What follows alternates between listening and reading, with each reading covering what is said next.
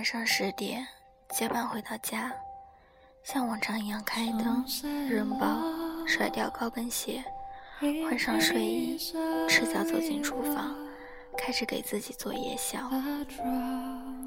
炒锅倒油，辣椒爆香，加肉末一起炒到熟后，放一点盐，桂面和上海青放沸水，等面浮起后。捞出过凉水，浇上刚炒的红油肉末，撒一把葱和花生碎，绿的青菜，红的肉末，白的面，拌成亮亮堂堂的一碗。呲溜一声，吃一大口面，然后喝一口冰水，接着再吃一大口面。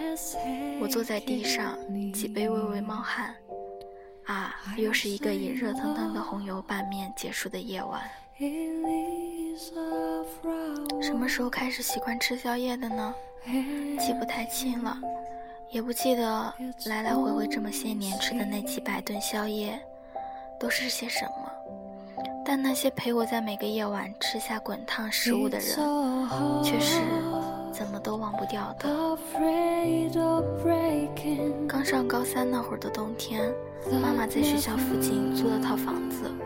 就为了每天晚上可以给我做夜宵，然后陪我慢慢吃完。那时候晚自习一下课，我总是第一个兵荒马乱的逃离，一路踩着南方又冷又潮的空气，哐哐的把冰凉的月光甩在身后。一推开门，又有好吃的，有时候是一碗撒了桂花的水墨黑芝麻汤圆，有时候是一锅淋了香油的白粥。但我最喜欢的还是冬笋汤年糕。那时候的冬笋好像格外鲜，筋络分明，爽口无比，好像全天下的鲜味儿都铺天盖地地洒在了你的舌头上。那时候的年糕好像特别糯，吸饱了冬笋的味道，裹着温醇的热气，轻轻地往后头滑去。那时候的妈妈好像也分外温柔，躲在雾气的后面，慢慢搅动着大勺。不停地往我碗里添汤，我只顾埋头咕咕喝汤，心暖得像热水瓶的蛋。后来我高考发挥的并不是那么好，但那又怎样呢？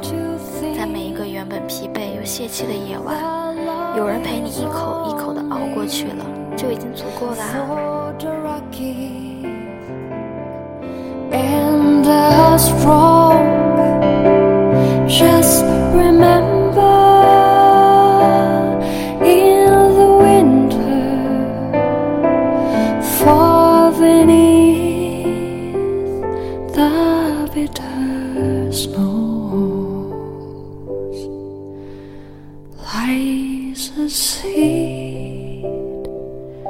that with the sun's love in the spring